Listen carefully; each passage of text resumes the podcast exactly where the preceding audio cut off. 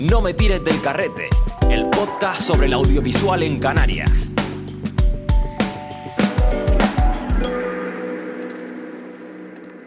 Sao DST, una de las personas, creo que del audiovisual más conocidas en Canarias, el tío de los videoclips, ¿no?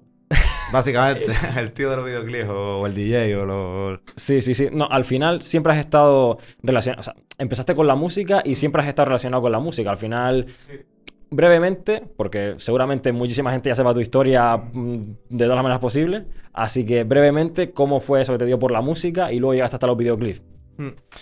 Eh, yo empecé muy joven en, el colegio, ¿sabes? Tenía un amigo que, mm, que, le, que le gustaba el hip hop y y como que nos picaba el gusanillo de escuchar. Cuando empiezas a descubrir tus gustos musicales eh, a una corta edad. Y fue todo como muy rápido, porque me acuerdo que mm, yo me enganchaba a la tele a ver videoclips, ¿sabes? Habían programas los domingos que, que echaban videoclips por la tele y yo me encantaba, tío. Me encantaba sentarme ahí y no solo escuchar la música, sino ver la música, ¿no? Y empezaron a salir como, como vídeos que yo no sabían que eran grupos canarios, que, mi, que cuando hablaba con mi compañero en clase me decía, ¿no? Eh, estos grupos son canarios, estamos hablando de Unión Lírica, Soul Sanet, ¿sabes? Que yo flipaba que unos grupos canarios pues, pues pudieran hacer música, ¿sabes? Y tener videoclips en la tele. Y ahí yo creo que en cierta manera descubrí lo que, lo que yo quería hacer de mayor eh, en, parte, porque me, enganché en la música, pero no fue hasta años más tarde cuando decidí meterme en los videoclips viendo las posibilidades que tenía, ¿no? Y yo creo que eso marcó el inicio sin yo saberlo, ¿sabes? Lo que años más tarde, pues, pues, pues me iba me iba a pasar toda la vida haciendo, ¿no? Yo siempre tengo un dicho y es que yo creo que todos nacemos para algo, pero hay gente que no lo encuentra nunca, hay gente que lo encuentra a, una edad muy, muy tardía y hay gente que lo encuentra con muy corta edad y yo por suerte lo encontré a una, a una corta edad, ¿no? y digamos que, claro, antes era una época diferente y ahora es mucho más fácil hacer videoclips, hay muchísimos pibes que te cogen, yo que sé, un estabilizador y tal y hacen videoclips. ¿Tú cómo has visto esa transición? Porque claro, tú llevas creo que a lo mejor 15 años haciendo videoclips o una cosa así, ¿no? Mm, y, y, cómo, es, cómo eran los videoclips antes y cómo eran los, videoclips ahora. Es que en verdad, yo en mi caso empecé a hacer videoclips sin tener ni idea de cómo se hacían videoclips. No tenía, no, tenía ni idea, básicamente, ¿sabes? Y todo fue por necesidad, porque había, había un, teníamos un colectivo de, de hip hop y tal, y hacían falta hacer videoclips. Y entonces teníamos una cámara de estas con súper cutre y casera que empezamos a grabar tomas y me acuerdo que me abría el Premiere sin yo tener ni idea de cómo, cómo editar y empezamos a hacer esos videoclips sin, sin saber realmente lo que estábamos haciendo, ¿sabes? Eh, por ejemplo, utilizamos de estabilizador, que ni siquiera sabíamos que eso se llamaba así, eh, con un trípode e intentábamos estabilizar la cámara y años más tarde alguien me dijo, hostia, qué bien estabilizas la cámara. Y yo, no, solo es para que no se mueva. O sea, pero no sabía las palabras técnicas, ¿no? Entonces, claro, eh, era algo impensable que realmente estábamos haciendo pero, pero en cierta manera no teníamos ni idea de que, eso, de que eso estaba bien o mal, simplemente disfrutábamos con lo, con lo que hacíamos por necesidad, básicamente, ¿no? Entonces, claro, el cambio es abismal. Hoy, hoy en día está todo como más al alcance de cualquiera, hay más accesibilidad, ¿no? Es que tú lo cogiste casi que desde el principio, porque en ese entonces, vale, te instalaste el Premiere, pero o sea, viendo tu tutorial de YouTube también, porque ahí, ahí estaba empezando ya o no. Es que una anécdota es que el primer videoclip que yo grabé, bueno, el primer profesional, el vídeo profesional que yo grabé, creo que fue el de Setapul, de Camino Solo, y el de Nach, eh, Noches en BCN. Mm. Y YouTube eh, ahí o no existía o estaba empezando, porque me acuerdo sí, que... Creo que estaría empezando, sí. Porque me acuerdo que uno de los videoclips de ese disco, eh, el estreno fue a través de MySpace, ¿sabes? Que ni siquiera YouTube estaba explotando y nadie se planteaba grabarse todos los videoclips del disco. Entonces, yo, creo que esos vídeos se subieron a YouTube años más tarde. claro, claro, claro. Entonces, era algo que tú no tenías accesibilidad a, a, ver cómo se hacían las cosas, ¿no? Lo desconocía por completo, ¿no? Y claro, tú dices que no tienes formación, que empezaste, bueno, que no tienes formación, no, sino que empezaste haciéndolo a ver, pues probando, ¿no? A ver si no sabías si estaba bien, si estaba mal, y luego cómo te vas formando a lo largo de tu carrera. Porque claro, eh, evidentemente con la práctica aprendes, pero algo tendrás que aprender por otros lados, ¿no? Eh, realmente, si te soy sincero, nunca... Yo nunca estudié nada que tuviera que ver con lo de visual. Sí, sí es verdad que en la escuela de arte teníamos una asignatura que creo que se llamaba Visuales, que me la comí con papas, Era como, como que es como que no, hacía nada y aprobaba porque se me daba bastante bien en ese, en ese momento, ¿no? Pero todo fue a base de, errores, tío. ¿Sabes? Yo, uno de los primeros documentales que, que rodé, que fue el Tierra en sí, yo me acuerdo que estaba el tema analógico, ¿no? Y lo grabé todo en formato NTSC y luego al pasarlo a PAL se veían líneas y era... Y tuve que volver a grabar muchas cosas. Sí, y a, base, a base de hostias, ¿no? A base de hostias eh, aprendí, ¿sabes? Aprendí... Siempre fui más de la, de la práctica que de la, de la teoría. En la teoría siempre me se me daba muy mal. Entonces necesitaba practicar para, para darme cuenta de los errores, ¿sabes? Y yo creo que fue un acierto total, ¿sabes? Eh, el haber aprendido por mi cuenta y me siento más que satisfecho por haber aprendido por mi cuenta en estos tiempos, ¿no? ¿Y en algún momento no has hecho algún curso, te has visto tutoriales en, en internet o cursos online o algo? Porque una cosa que recalcan muchos fotógrafos que han pasado por aquí y tal es que la formación es súper importante, que ellos siempre están haciendo pues workshops con otros fotógrafos, siempre que pueden algún curso tal, y tú en ese sentido no has hecho nada o como... Yo considero que la formación sí es importante, pero nunca se me ha dado porque, porque siempre se me ha dado mal el tema de la, de la teoría, siempre he sido más de la, de la práctica, ¿no? Y nunca, nunca he visto ningún curso de, de, de- de formación de vídeo ni nada. Y sí es verdad que sí he visto muchísimos tutoriales en YouTube y tal, pero siempre cuando me ha hecho falta aprender algo. Sí, claro. ¿Sabes? claro. Es decir, eh, me ha hecho falta aprender alguna cosa concreta de After Effects, pues, pues voy a por ello. Digo, necesito saber esto, cómo se hace esto. Y me meto ahí hasta que no me salga, no, no, no, no termino de, de- de obsesionarme con eso, ¿no? Sí, sí, Entonces, sí. YouTube fue un- es una herramienta fundamental. Bueno, YouTube y otra- otras formaciones para aprender. eh, lo- en mi caso, lo que necesito hacer en cada momento, ¿sabes? Si necesito poner una nave espacial eh, en un fragmento, pues vamos a ver cómo se pone una nave espacial aquí, entonces para, para eso. Pero nunca me ha dado por hacerme cursos o formaciones y demás, aunque, aunque te- tengo mm, cana- un canal de YouTube también que doy mm, cursos de, de edición de vídeo, ¿no? Que es un poco contradictorio, pero bueno. Sí, sí, sí. Bueno, pero al final, como tú dices, con toda la práctica, pues al final Mm. eh, acabas aprendiendo y, y Claro. puedes- y siempre puedes enseñar a otros que sepan menos que tú. O sea que. Total.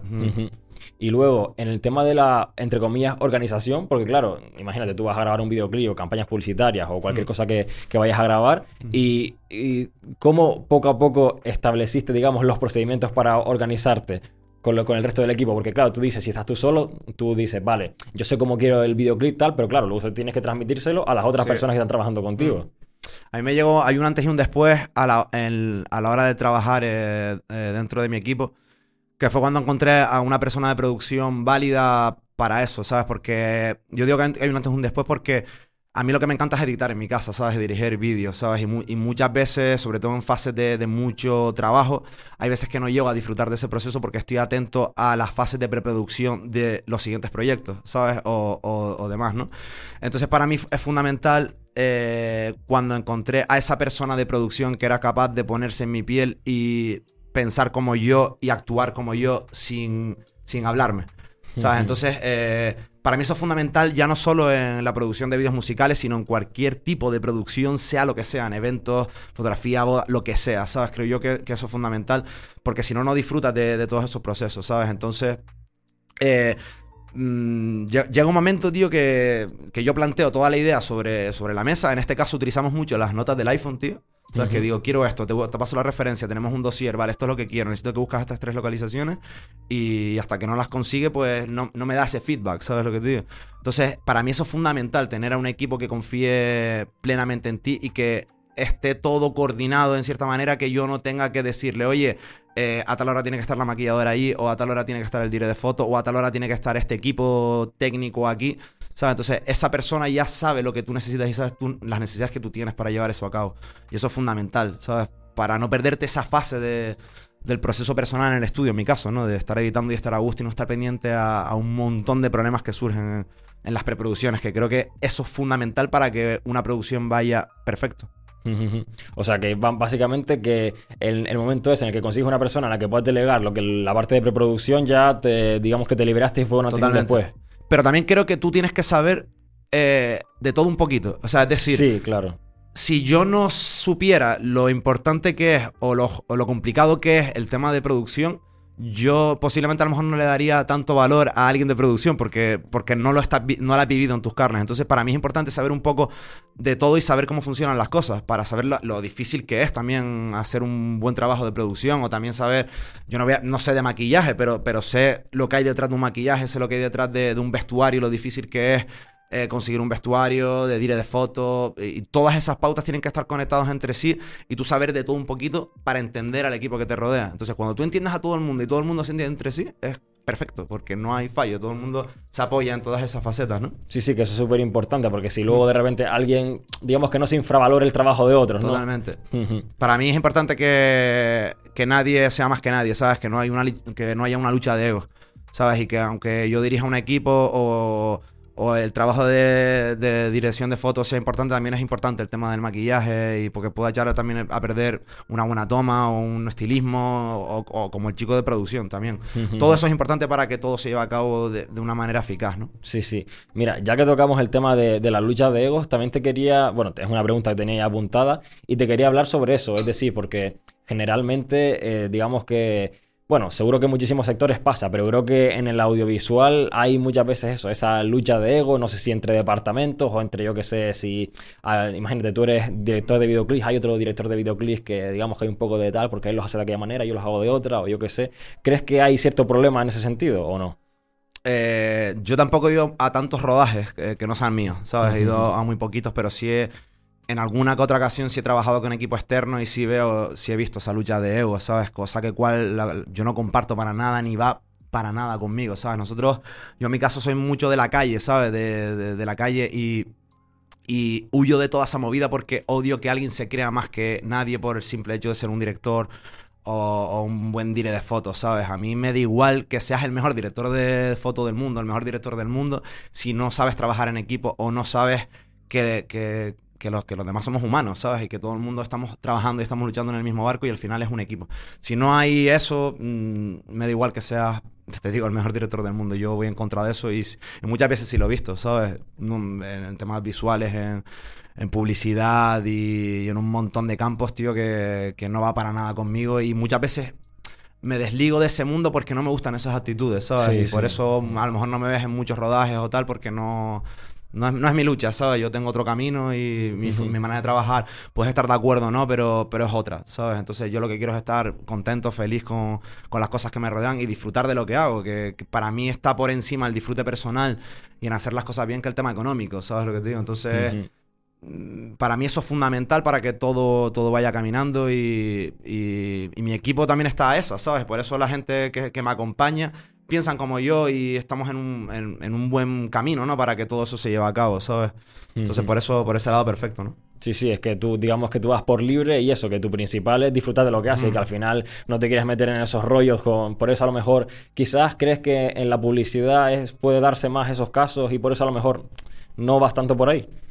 Posiblemente, pero también lo hay la publicidad, lo hay en el, en el tema bodas, por ejemplo, o en, en todo lo que tenga que... Yo, por ejemplo, lo he visto más en otros campos que no es el videoclip, que, que en el propio videoclip. En la publicidad hay un... Hay un yo, lo, yo lo he visto, ¿sabes? Que hay una, una lucha de egos constante, ¿sabes? Es una, es una pasada. Y también tengo que decir que tampoco es mi campo, ¿sabes? Es decir, sí, eh, sí. mi- yo creo que me- donde más cómodo me siento es en los videoclips, ¿sabes? Entonces, podría grabar vídeos de boda, sí, podría grabar más publicidad, sí, pero no estoy en mi círculo a gusto, ¿sabes? No es algo que, que creo que, que no se me da bien, ¿sabes? A- hacer bodas o hacer eh, publicidad, salvo que sean cosas en concretos que tengan que ver con, con el mundo del videoclip, que, que ha pasado, ¿sabes? Hay anuncios de la publicidad que tienen que ver con, con, con mi campo, que para eso me han llamado, que sí me siento cómodo, ¿sabes? Y porque también me han permitido sentirme libre eh, Sí. dirigiendo algo que ellos creen que también va conmigo. Entonces, si me dan a mí la libertad para elegir, perfecto, ¿sabes? Cuando ya es algo que, que lo estás haciendo por dinero y que encima hay una lucha de egos ahí, ya no va conmigo, no podría hacerlo. O sea, yo no, no, no podría, ¿sabes? Va, va en contra de, de mi disfrute personal, ¿sabes? Creo yo. Quizás también lo que dices de que a lo mejor los videoclips no pasa tanto puede ser porque digamos que, sobre todo a lo mejor en tu sector, en lo, de- digamos de tus orígenes de, de la Mm. música urbana, así, hip hop y tal, bueno, y ahora que la música urbana está Mm. pegando fuerte, pues digamos que están todos más como en piña, se apoyan unos a otros y por eso hay como menos rivalidad, es una cuestión más de compañerismo que de rivalidad. Yo creo que sí, aparte ahora estamos en un, en un buen momento, de toda la gente que conozco que, que hace videoclip, ¿sabes? Y considero que hay una piña y hay un hay, hay una buena sinergia, ¿no? Entre todos los directores y, di- y directores que, que están haciendo videos musicales, porque al final estamos todos en el mismo barco y lo bueno es que eh, somos de muchas generaciones diversas, ¿sabes? Y, yo veo un apoyo mutuo con, con todos ellos, ¿sabes? Creo en algunos en menor medida y otros en menos y tal. Pero yo, me, yo sí me siento cómodo, tío, con, con toda la gente, todo en Canarias, que está haciendo videos musicales y no veo esa rivalidad o esa lucha de egos que sí veo en, otra, en otras facetas, ¿sabes? Creo que estamos en un momento porque estamos todos en el mismo barco, ¿sabes? Entonces Ujú. estamos caminando todos en el buen sentido, ¿no? y cómo convives con esas, digamos, nuevas generaciones. Porque también hay gente ahora más joven, a lo mejor de mi edad y tal, que está empezando a hacer videoclips bastante guapos. Y, por ejemplo, eh, los que ha hecho los últimos de Quevedo, que los hace. Hmm. Bueno, que tú también has salido en, al- en alguno y tal. Hmm. eh, Que los hace este hombre Dominic, ¿no? Eh, bueno, Mariana de Global Vision. Exacto, sí, sí. Hmm. No, yo, mm, tío, me suenan nombres, ¿no? Y que, como, como congenian. A mí me parece perfecto, tío, porque se están dando oportunidades para que, para que todo el mundo desarrolle su creatividad, ¿sabes? Y yo creo que cada cual tiene su momento para, para desarrollar la creatividad que tiene y, y si, si es el momento para hacer esto, pues que luchen por ello, ¿sabes? Porque eh, todo esto va sumando en la trayectoria y van aprendiendo, ¿sabes? Como yo te decía antes al principio que yo aprendo a base de, de los errores también y tal, todo el mundo va, va, va a hacer eso al final, todo lo que van haciendo va, van aprendiendo y poco a poco van a ir creciendo, ¿sabes? Sea el caso de, de Global Vision o sea el caso de, de Lauren Collins también, que también grabó un vídeo para, para Quevedo, el de Nana, o, o sea, por ejemplo, la Penca Phil también en Tenerife, que está haciendo cosas pues, pues increíbles. Todos, por eso te digo, eh, yo, me, yo me alegro cuando, cuando por ejemplo, Lauren, Lauren Collins hace, hace vídeos a gente con nombre, cuando la penca también hace, bueno, creo que la penca le grabó el vídeo a Juan con su momento con Cruz Cafuné, ¿sabes? Y, y todo, todo ese tipo de cosas. O Lauren, por ejemplo, que le ha grabado big- eh, clips a, a Vir, por ejemplo. Todo eso, tío, para mí influye porque al final estamos todos, lo que te digo, estamos creciendo y estamos todos a una, ¿sabes? Y yo le tocará a ellos, mañana al otro y todo el mundo tiene que tener su turno, ¿sabes? Y su momento y el lugar en, en la historia, ¿no? ¿Y notas alguna diferencia, sobre todo a nivel de, digamos, generacional o no? No, yo por ejemplo, bueno, no y sí, o sea, yo por ejemplo, Tampoco es un cambio tan grande como si fuera, yo que sé, por ejemplo, nuestros padres, pero Claro. entre tú que a lo mejor tienes, eh, yo que sé, 10, 20, 15 años más que nosotros, pues...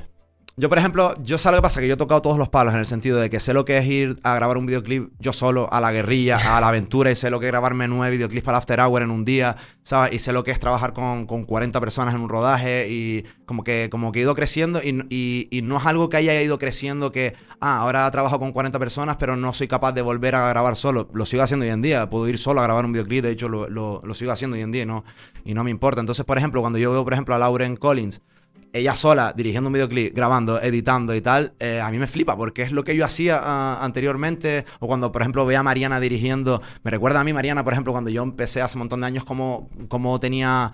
eh, cómo lo vivía, ¿sabes? En los rodajes, cómo flipaba con cada toma en las escenas. Entonces yo la veo y, y me flipo porque es como, joder, tío, qué guapo, tío. Así es como yo lo viví antes, que lo sigo viviendo así con mucha más responsabilidad, evidentemente, que antes, porque antes era como más, "Ah, venga, está guapo, así mismo, venga, tal, ¿sabes?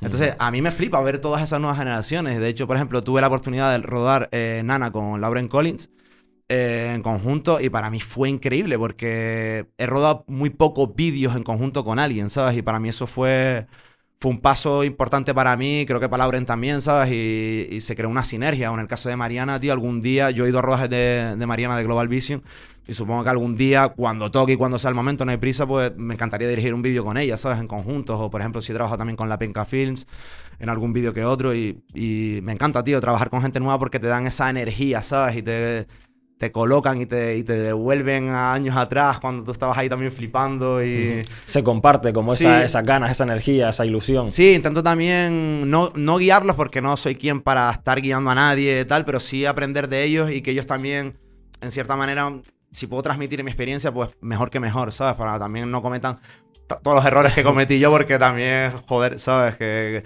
eh, por ejemplo, un, un error común que veo en los directores es algo tan sencillo como, eh, ¿estás haciendo copias de seguridad del proyecto? No, nadie hace copias de seguridad. Vale, te aconsejo que hagas copias de seguridad porque me ha pasado esto, esto y esto, ¿sabes? Es una chorrada, pero puede pasar, ¿sabes? Entonces, todo ese tipo de cosas, tío, si puedo ayudar, pues bienvenido sea. Pues mira, ya que, ya que lo nombras, otra que también tenía apuntada, está saliendo todo así poquito a poquito, es que, claro, ¿qué errores ves en la gente a lo mejor que, que empieza que tú le dices, oye, mira, yo que llevo, bueno, que tengo cierto bagaje, ¿no?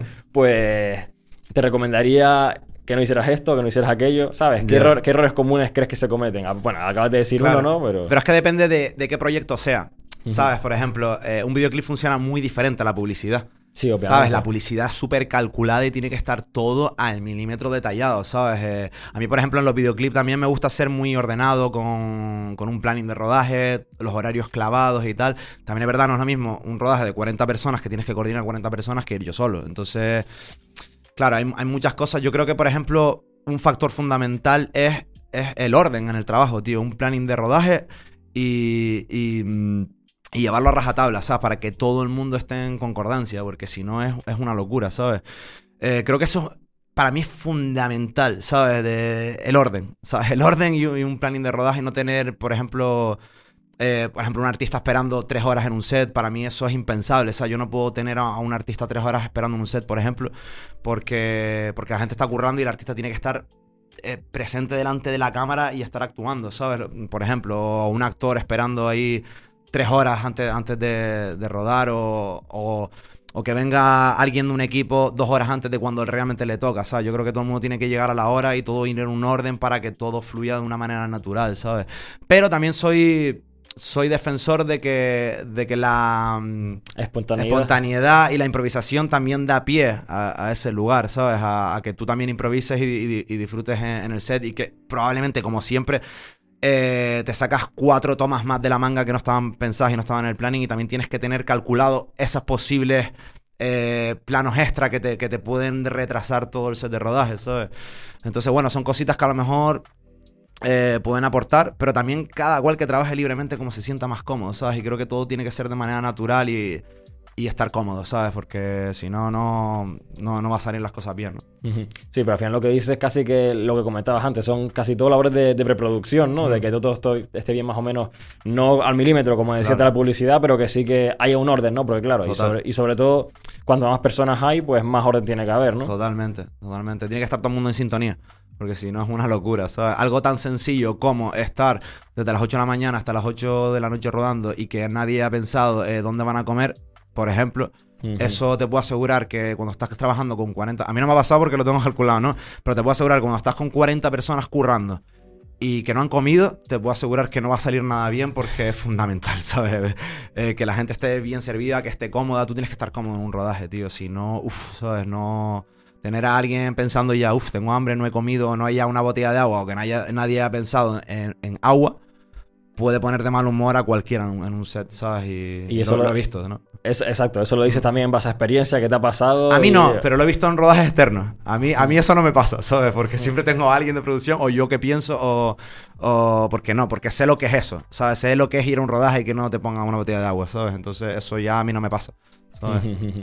Mira, antes decías que principalmente mm, quieres más disfrutar el, trabajo, más que, vamos, que te importa más disfrutar que, el dinero, pero en algún momento has estado muy, muy, muy hasta arriba de, estrés, de tener muchos videoclips y demás, que ah, digamos que hayas hasta pensado dejarlo o que no te gusta nada porque estabas súper estresado.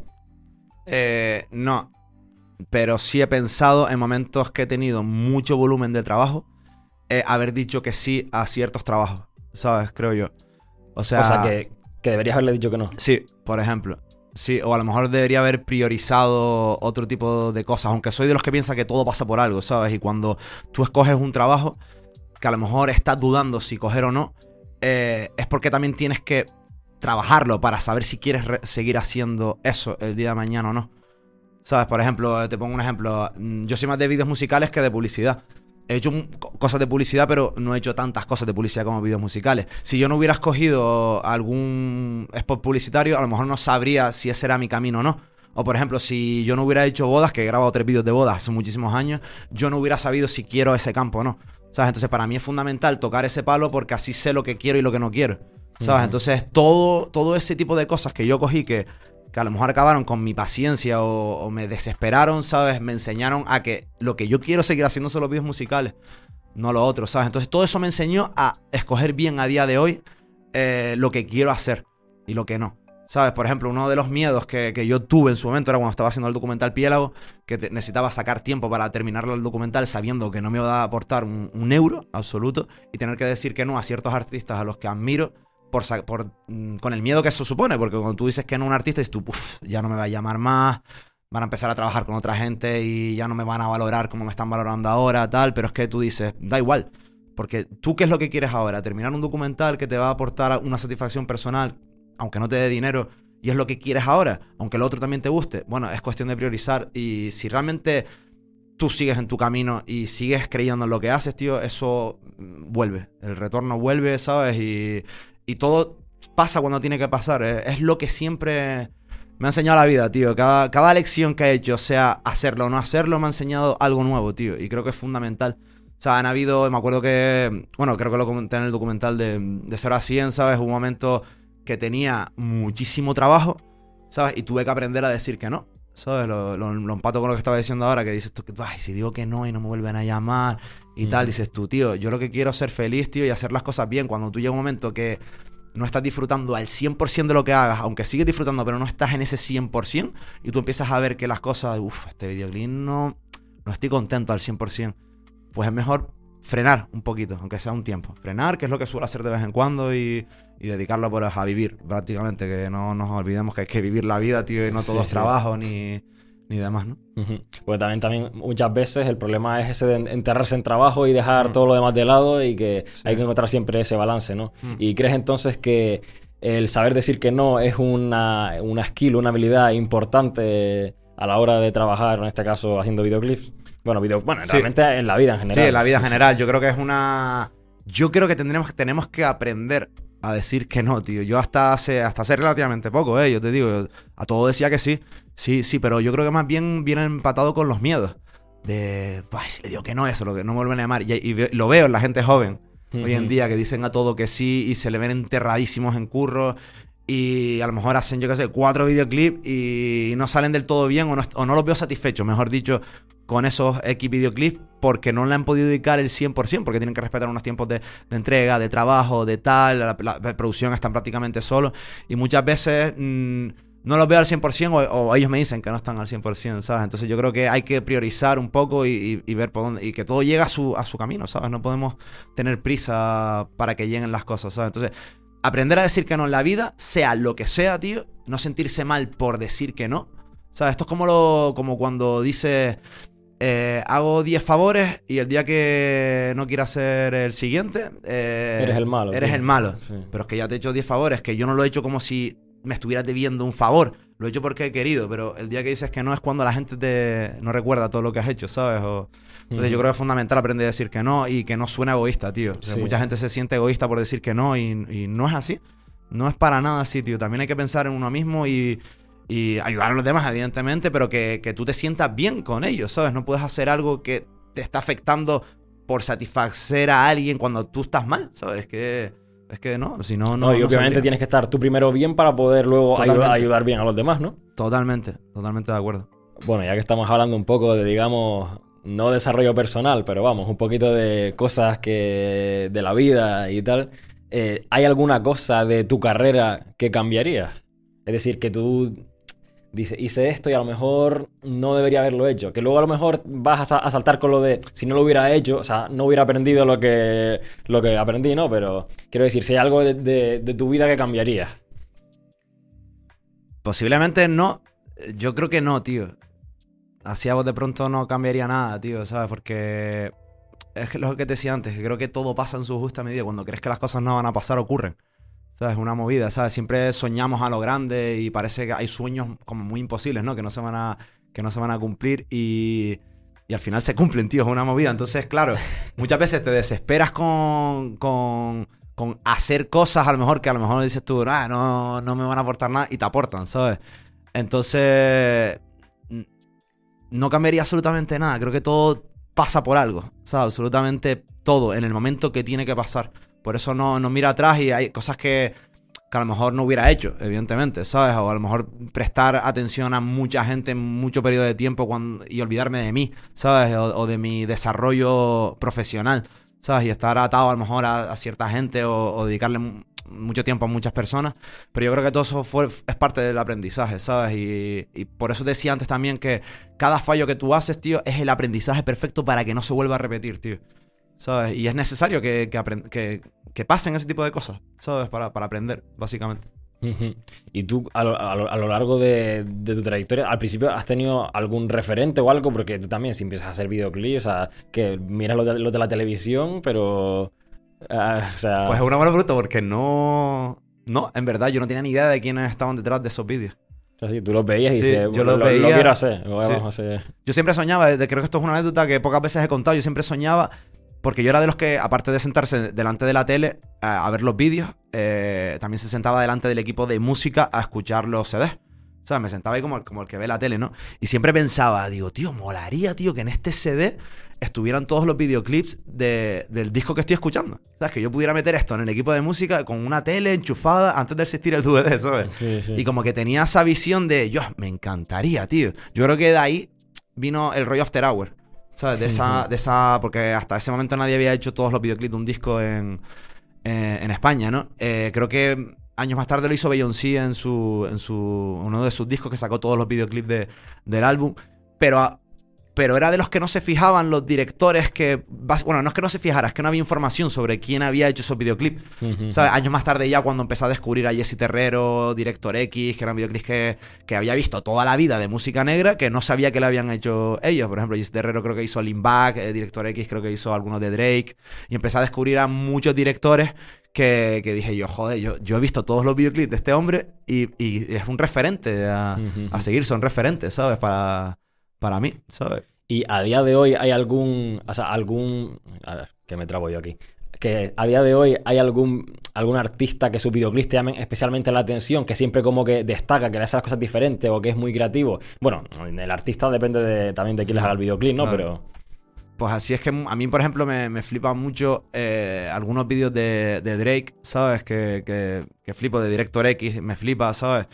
Eh, sobre todo tam- también Fernando Lugo, cuando, cuando, cuando- eh, sobre todo en su primera fase, tío, cuando empezó a experimentar con, con los videoclips y demás. Y también Facu, que Facu es un artista, eh, entre comillas, Nobel de Argentina, que es el que le ha hecho todos los vídeos a, a Casu y a Duki, a, mucha- a muchos artistas de Argentina, que, que flipo con su manera de, de ver, de ver eh, los vídeos musicales, ¿sabes? Lo lleva como, como, como a otro nivel.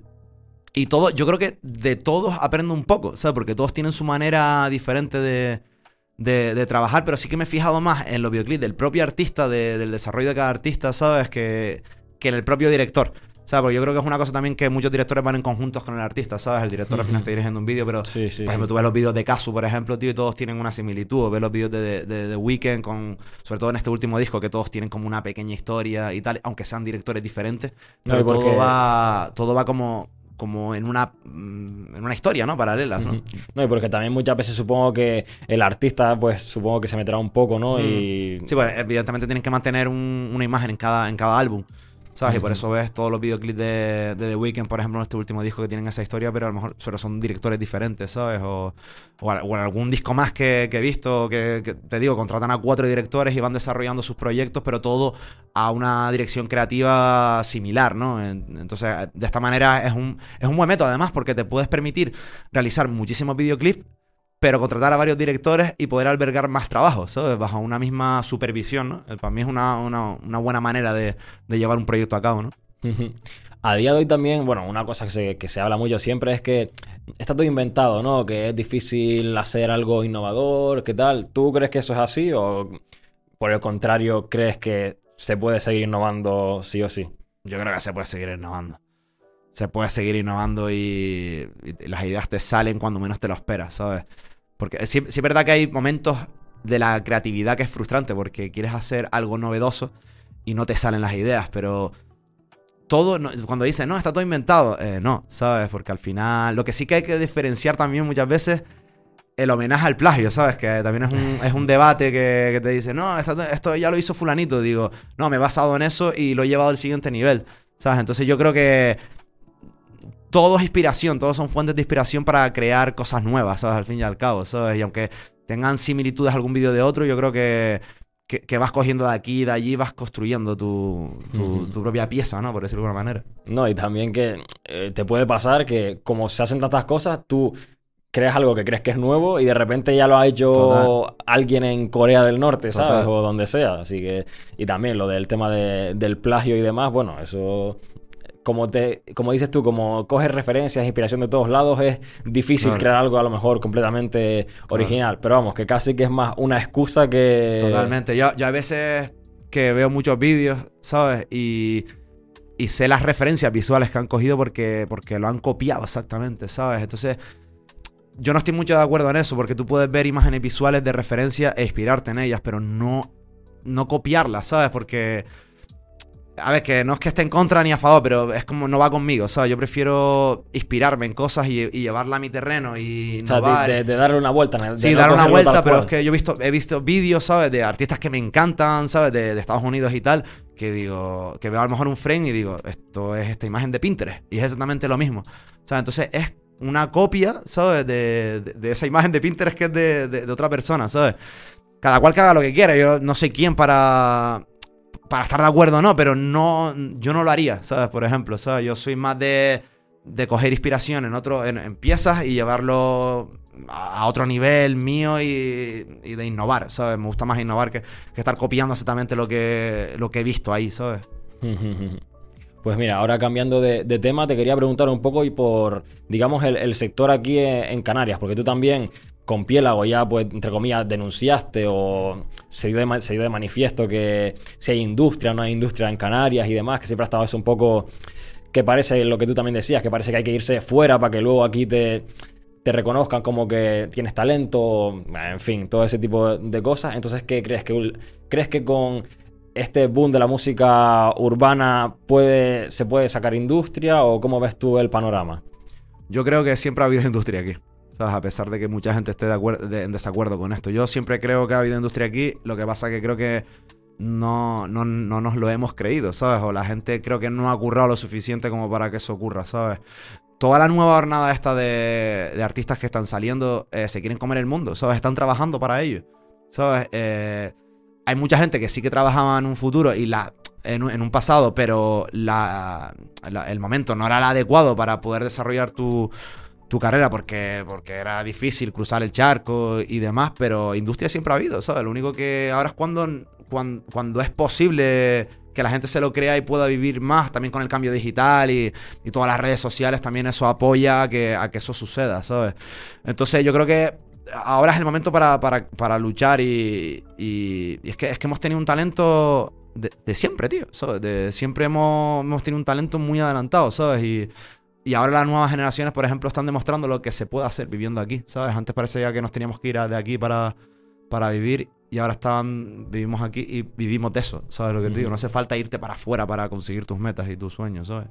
Bueno, también eso viene por también la parte digital, internet y demás. A lo mejor quizás la gente que se quejaba de eso son gente más mayor que a lo mejor vienen de otra generación, que quizás era más difícil desplazarse o que tu música se diera a conocer en otra parte del mundo. También, pero es que yo creo que si. Hay, mucha gente que se queja gratuitamente, ¿sabes? Cuando a lo mejor no han luchado lo suficiente para que eso ocurra, ¿sabes? Yo creo que tú todo lo que te puedas proponer lo, lo puedes llegar a conseguir si luchas para ello, ¿sabes? Yo he visto mucha gente que, que ha querido vivir de la música que no se ha movido de su casa, ¿sabes? Y, se- creen que alguien les va a tocar la puerta de su casa y les van a ofrecer un contrato y van a vivir de la música. Y eso no funciona así. O sea, tienes que trabajar muchísimo para poder lograrlo. Ahora es mucho más fácil que, que antes, ¿vale? Pero es que antes yo lo veía, ¿sabes? Veía mucha gente que, que- no, que no trabajaba o, no le o- o los medios no eran los adecuados por, por el entorno, porque tenían otras prioridades y tal. Y no, y no podían hacerlo. Pero es que si no trabajas, no, te- no, no vas a conseguir nada. Para mí es fundamental eh, que si tú crees en algo, luches hasta, que, hasta que tú ya des por hecho de que es imposible vivir de eso porque ya no tienes la capacidad o los medios necesarios para poder hacerlo. Pero si no has podido, no puedes quejarte. ¿Sabes? Lo has intentado, da igual.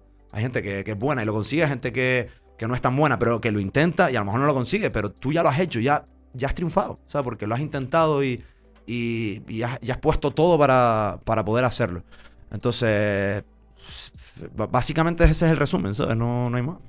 A ver, ahora hay más herramientas, pero a su vez también hay más competencia, ¿no? O sea que También. también es un factor importante. Al final, bueno, si nos ponemos, eh, casi que es lo mismo, ¿no? Porque antes había menos herramientas, pero, eh, o sea, perdón, a ver, que, que me Sí, sí, pero te entendí. Que antes había menos herramientas, pero también menos competencia, o sea, solo a nivel local, y ahora puedes darte a conocer en todo el mundo porque hay, muchas más herramientas. Pero también tienes más competencia porque Claro. te estás enfrentando también a, a todo el mundo. Entonces, al final, casi que la balanza casi Sí. que está. Pero también hay un dato a tener en cuenta que para mí es súper positivo, que es lo que estoy viendo en estos últimos años, y es el, el- la, el- la competencia sana que está habiendo entre todos. Si hablamos de música, por ejemplo, entre todos los artistas, como también hablamos antes del, del tema audiovisual, de los directores y tal. Vamos a poner todo, todo ahí, ¿sabes? Directores, gente creativa y tal. Yo ahora veo mucha más unión que antes. ¿Sabes? Y yo me alegro cuando, cuando un director hace un vídeo y lo hace de puta madre, ¿sabes? Igual que yo veo a los artistas que entre los artistas se apoyan. ¿Sabes? Eso quizás antes no lo había.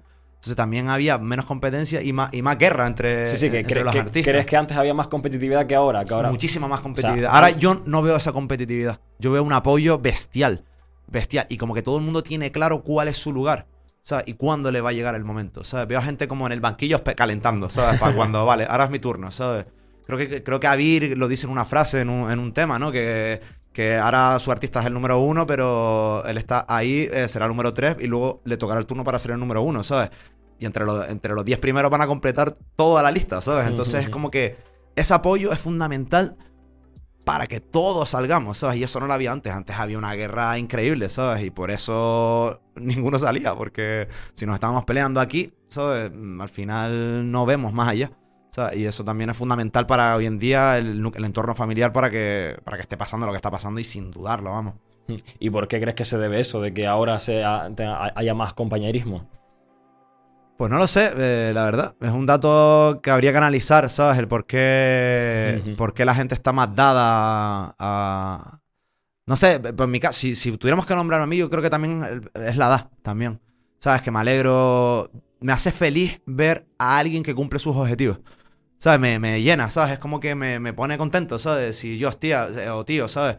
Llevas luchando todo, toda la vida por esto y lo, lo has conseguido. Felicidades, ¿sabes? Ya no solo en la música, sino en, la vida en general. O sea, me hace feliz. O sea, antes también me hacía feliz, pero, pero a lo mejor en menor medida, porque también estaba centrado en otras cosas y no- era algo como que no lo tenía en cuenta, era algo que pasaba y me alegraba, evidentemente, pero ahora es como que me alegra el doble. Una movida, porque sé lo difícil que es. Sí, sí, He sí. estado ahí y, y no sé, yo lo veo en la gente joven que me, me transmite esa, esa, esa sinergia, esa, esa energía, tío, y veo cómo apoyan al otro y se alegran y tal, y, y es la bomba, tío, ¿sabes? Eh, ojalá eso hubiera existido hace muchos años porque hubiéramos dado el salto hace muchísimo tiempo, ¿sabes?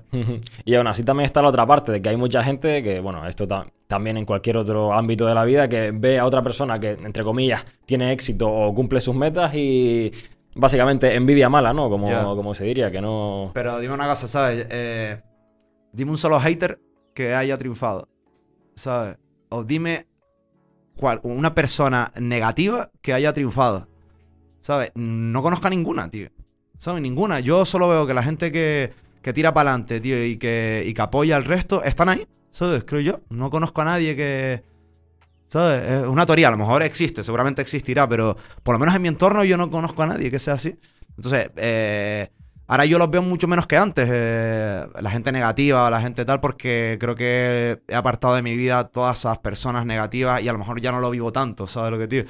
A ver, seguro que los hay, ¿sabes? Pero ahí están, no sé, yo no me acuerdo de ellos, ¿sabes? No, siendo cruel no me acuerdo de ellos, ¿sabes? Estoy en otro, en otro enfoque más Sí, sí, positivo sí, y rodeado de gente que, que, que- que no, no tienes por qué pensar igual que yo, pero que, que va a muerte y que intenta ser feliz en la medida de lo posible, ¿sabes? No, que yo lo decía solo porque, por nombrar la otra cara también, pero Sí. que al final, como tú dices, tú tienes que rodear de las personas que verdaderamente, no que piensen igual que tú, pero que más o menos vayan en la misma dirección y que se apoyen mutuamente y al final, hablando, hablando rápido y pronto, que tengan buena energía, ¿no? Total. Sí, tú puedes pensar negro, yo blanco, tú ser de izquierda, yo de derecha, o viceversa, lo que sea, y no, tiene no tiene por qué ser un dato negativo. O sea, me puedo llevar igual de bien contigo si tenemos esa vibra, ¿sabes lo que te digo? Pero hay gente muy, muy negativa que, que todo es negativo, todo es negativo constantemente, y es como, uff. Entonces yo intento no contagiarme de esa negatividad, porque es que si no, no puedo, ¿sabes? Es imposible, ¿sabes? ¿Tú has tenido alguna, digamos, crisis en ese sentido? Porque claro, no creo que hayas sido tan positivo a lo largo de toda tu carrera, ¿no? Tiene que haber habido algún momento, supongo que de crisis o de... Porque al final tú también, digamos que eres, entre comillas, bueno, entre comillas no, un emprendedor, ¿no? Y también hay que tener cierta, cierto tesón. Sí, crisis en lo profesional te refieres. Sí, supongo, claro. ¿no? Sí, creo que antes te lo comenté, era, no sé en qué año fue, pero creo que fue en el 2018 cuando... Sí, cuando comentabas que, de que Sí. tuviste que frenar un poquito. Sí, eso realmente fue una crisis porque realmente me empecé a dar cuenta de que las cosas no estaban saliendo bien y no estaba disfrutando, tío. O sea, entonces es un, es un momento jodido porque dices tú, tío, ¿sabes? Eh, ¿Qué va a pasar ahora, tío? ¿Sabes? O por ejemplo también, realmente no fue una crisis, pero después de Piélago yo siempre he sido una persona que, que siempre tenido objetivos, ¿sabes? Constantes, muchos a la vez, ¿sabes? Muchísimos. Y quiero hacer esto y quiero hacer lo otro. Y cuando estaba en la fase final de Piélago me di cuenta de que no tenía ningún objetivo futuro, tío. ¿sabes? Y era como... ¿Y qué hago ahora? Sí, pero no lo digo como algo negativo, sino como... Porque, porque estaba bien, estaba tranquilo, era como... Pues supongo que ya aparecerá algo, ¿sabes? O será que es que me tengo que meter un año sabático y seguir, ¿sabes? Sin objetivo, porque yo la, yo mi vida como que la divido en varios puntos a nivel profesional, ¿sabes? Una es eh, los vídeos musicales, que al final sí es algo personal, pero no deja de profesional porque es lo que, lo que al final me pone el plato en, en la mesa, pero también siempre lo compagino con proyectos personales, sea After Hour o sea Piélago, por ejemplo. Entonces sí que seguía haciendo vídeos, pero Piélago era como mi, mi, mi, mi proyecto personal, ¿sabes? Que tal, y era como, ¿qué proyecto personal va después de esto? ¿Sabes? Lo encontraré, que no sé, ¿qué pasará? ¿Sabes? No... Luego al final, pues mira, salió el proyecto After Hour en el que estoy inmerso ahora mismo y al final, mira, salió porque sí, porque cuadró en el momento que tiene que cuadrar. Por eso te decía antes que las cosas pasan en el momento que tienen que pasar. ¿Sabes? No, no hay duda, ¿sabes? Cuando las fuerzas, tío, nos van a ocurrir, tío. Es lo que, lo que creo. ¿Y ahora tienes algún otro proyecto más aparte de, de After Hours? Porque si no me equivoco, puede ser, a lo mejor estoy delegando un poco, pero me suena haber visto una historia tuya o algo así de que decías que tenías una cosa por hacer o un proyecto por hacer ahora o no? Sí, nada, hace poco publiqué algo en Instagram, pero ya son temas personales, ¿sabes? Eh, metas personales fuera de lo laboral que. Que sueños que mm, los piensas toda tu vida, ¿sabes? Eh, bueno, cuando digo personal, al final yo mezclo mucho lo profesional con lo personal, porque... Sí, pero es que al final, mm, quiero decir, si tú te dedicas un poco a lo que te gusta al final, eso de personal, profesional, Sí. pues personal porque te gusta lo que haces, profesional porque te da dinero, ¿no? Claro, O sea, claro, pero lo- como que lo mezclo mucho, ¿sabes? Porque es que para mí hacer un vídeo no lo tomo como algo profesional porque me dé dinero, sino para mí también es personal porque, porque es algo que me flipa, ¿sabes? Que es algo que me apasiona, ¿no? Entonces, to- eso venía por, por algo personal, ¿sabes? Que en lo, en lo que los sueños que, que te digo que posiblemente se cumplen, no sé, no sé qué va a pasar con eso. Pero bueno, ahí está. Entonces es como que como, como que con la edad que tengo, que todavía me queda mucho por hacer, ¿sabes? Como que mis sueños van cambiando, ¿sabes? Y... Bueno, y con la edad también supongo que eso va cambiando. Sí, y creo que, que mis sueños como que van eh, anclados a otras personas. ¿Sabes? Como que ya no... Piélago es un proyecto mío personal que sí, que, que estaba anclado a otras personas, pero era mío, ¿sabes? Era como algo que estaban haciendo yo. Y como que es el último proyecto mío personal sin pensar en nadie más, ¿sabes? Como, venga, esto me lo hizo yo, venga, yo lo hago, tal. Los, los sueños futuros como que van englobados a otras personas para que cumplan lo suyo. Ujú. ¿Sabes? Una cosa así, ¿sabes? No sé si me he explicado bien, pero... Sí, sí, que ya, bueno, que, que ahora tienes objetivos que también dependen de, otra- de otras personas, Sí, ¿no? Que también o para que- apoyar a otras personas. ¿sabes? Mejor dicho, ¿sabes? Que, que intentar que otras personas también cumplan sus sueños, ¿sabes? En la medida de lo posible, ¿sabes? O sea, entonces como que ya... Yo estoy tranquilo, tío, porque como que todo lo que me he propuesto en la vida a nivel profesional, desde aquí, como que lo he cumplido, ¿sabes? Es como que ya estoy satisfecho. O sea, es como que, como que no tengo que demostrarme más nada a mí mismo ni a más nadie, ¿sabes? Ujú. Entonces, como que llegar a ese punto de, de la vida, creo yo, con esa tranquilidad y esa paz mental es, es la hostia, ¿sabes? Sí, digo, sí, Entonces, sí. como que como que todo lo que hago me lo sigo disfrutando, tío, pero si puedo ayudar a que alguien más desarrolle cosas y cumpla sus objetivos, para adelante, tío, ¿sabes? Sí, bueno, casi que lo que decíamos antes de que primero tú y luego los demás, pues Mm. ya tú ahora ya estás casi que un poquito realizado, contento con lo que Claro. estás haciendo y ahora ya es que, que tu gente cercana también cumpla su- Total. sus sueños, ¿no? Total, pero que esas personas sigan currando, ¿sabes? Hombre. Es decir, ¿sabes? Porque- Sí, sí, sí, sí. Yo, cuando veo a alguien que curra muchísimo, tío, yo lo veo, tío, lo noto, ¿sabes? Veo, veo como, como hablamos al principio con Lauren Collin, por ejemplo, o Mariana, por ejemplo, que yo veo que viven lo que hacen, lo viven como, como yo lo viví hace, bueno, como lo sigo viviendo ahora, pero más, más al principio, yo flipo, tío, ¿sabes? Me llena, es como, joder, ¿sabes? Qué guapo, tío. ¿Sabes? Cuando veo ese tipo de energía positiva, tío, me llena, ¿sabes? Como, joder, me recarga la- las pilas, ¿sabes? Entonces van a conseguir todo lo que se propongan, ¿no? Pues entonces, proyectos personales, tenemos el After Hours y puedes contar algo, o sea, porque llevas ahí un tiempito Sí. co- con, eso y cuándo vas a, vas a salir, porque Eh, al final es lo que tienen los proyectos personales, ¿no? Que tienes que sacar tiempo de, de donde sea, también, bueno, me decías antes que dependen también de otras personas, entonces, Sí. claro, Sí, el After Hour es que todo fue, tío, porque es que flipa cómo son las cosas. tío. Yo no sé por qué, ya cuento de que alguien me escribió por Instagram eh, y me dijo algo de, oye, que, que el, 20 el 2022, esto fue, eh, creo que en noviembre del 2021, o bueno, en septiembre, octubre, finales de año, ¿no? Y me dice, oye, que en el 2022 es el, after, es el décimo aniversario del, del primer After Hour. Y coincidió con la fase esta de lo de piélago, que sí que hago, y fue como, pues, tío, yo no, yo no me acuerdo quién fue. ¿Sabes? Mm, a esa persona hay que darle algo porque... Y fue como, hostia, que es el décimo aniversario del After Hour. yo creo que estamos en un buen momento para sacar un, un nuevo proyecto de After Hours, ¿sabes? De, con toda la nueva generación que está saliendo de Canarias. Encima, siempre se me quedó la espinita de sacar el After Hour de Tenerife, ¿sabes? Que no, que no pudo salir. Digo, ¿por qué no hacemos un décimo aniversario de, de toda Canarias, ¿sabes? Y ahí empecé a desarrollar todo el proyecto de After Hour con toda la nueva generación, ¿sabes? Entonces, todo eso lo he ido compaginando con, pues, con la gira de Quevedo, con los proyectos de Quevedo, cuando empezamos a, a, a rodar los primeros vídeos de Quevedo y, y, y, otros trabajos y otros proyectos. Y todo eso también me permitió poder dedicarle ahora tiempo para el After Hour, ¿sabes? Y ir compaginándolo con todos los bolos de, de Quevedo y demás.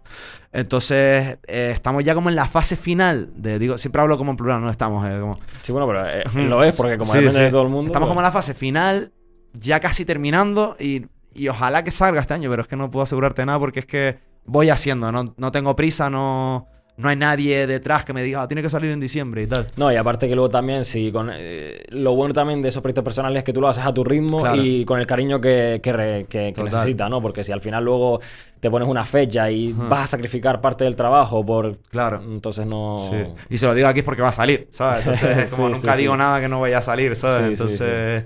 Pero es, me lo estoy disfrutando, tío. Me lo estoy disfrutando porque al final es esa... Es esa esa estética mixtape de After Hour, que, que, para mí After Hour fue importante en la época, tío, y con el tiempo, y más ahora este año con toda la gira de Quevedo, y, y yéndome, o sea, me he encontrado mucha gente en, en diversas ciudades que, que, crecieron con el After Hour o que me conocen por el After Hour, entonces hasta el día de hoy quizás no le había dado la importancia que tuvo en ese momento. ¿Sabes? Uh -huh. Y ahora cuando realmente, con el tiempo, con la perspectiva del tiempo, es cuando dices tú, joder, pues sí que fue importante el After Hour, que para mí lo fue, ¿sabes? Fue uh -huh. importantísimo. Pero sí lo... que le, le, está dando ahora más valor aún Total. viendo que... Sobre todo porque también sale gente en el After Hour de Canarias que cuando, cuando empezaron en la música, empezaron escuchando el After Hour. Entonces, que cuando, cuando me llega esa retroalimentación de, tío, que es que el After Hour, yo crecí con el After Hour, yo fui a tu concierto del After Hour, y tú sabes lo que es para mí salir en tu After Hour, es como, joder, ¿sabes? O sea, por las pelas de punta, ¿sabes? Es como, guau, tío, que... Qué guay, tío, ¿sabes? Un proyecto que nació para reunirnos con los colegas, pasarlo bien y tal. Mira lo que, en lo que influyó en otra persona, ¿sabes? Entonces, yo creo que es el momento para sacarlo y, y disfrutármelo, ¿sabes? Sí, que al final, a todo esto tú, bueno, obviamente eres, eres DJ y últimamente estás eso, con la gira de, de Quevedo y, hmm. y, tal, ¿no? Sí, sí, en esto, lo de Quevedo es que ha sido todo en menos de un año. De hecho, lo hablamos hace poco que el 4 de noviembre fue el primer concierto de él en, en Las Palmas, ¿sabes? En la ciudad, ¿sabes? Y todavía uh -huh. no hace ni un año de eso, ¿sabes? Y, y lo hablamos que ah, parece que han pasado dos años, ¿sabes? Entonces, lo de, lo de Quevedo también me ha permitido volver a encontrar, ¿sabes? Eh, esa parte. Esa parte de DJ que siempre. Que en estos últimos tiempos siempre he sido más DJ de club y tal, aunque nunca he dejado esa parte de DJ de, de, de conciertos, ¿sabes? Entonces, eso me ha permitido sentirme libre, ¿sabes? Con, y, y, vivir lo que estoy viviendo, tío, es, es la hostia, ¿sabes? Y poder compaginarlo con, con lo del after hour y, y, y, compartirlo con todo el equipo y demás, es, es, la, es la hostia, ¿sabes? Entonces, también por esa parte estoy como reviviendo muchas cosas de, del pasado también, ¿sabes? Y que las estoy llevando a día de hoy, como pinchar, compaginar After Hour con esa mixtape, eh, eh, con, con, los scratches y demás, y también posteriormente para hacer todos los vídeos. Entonces al final están como todas las facetas ahí mezcladas, ¿no? De, de todo lo que llevo haciendo estos, estos años, ¿no? Toda la vida, ¿no?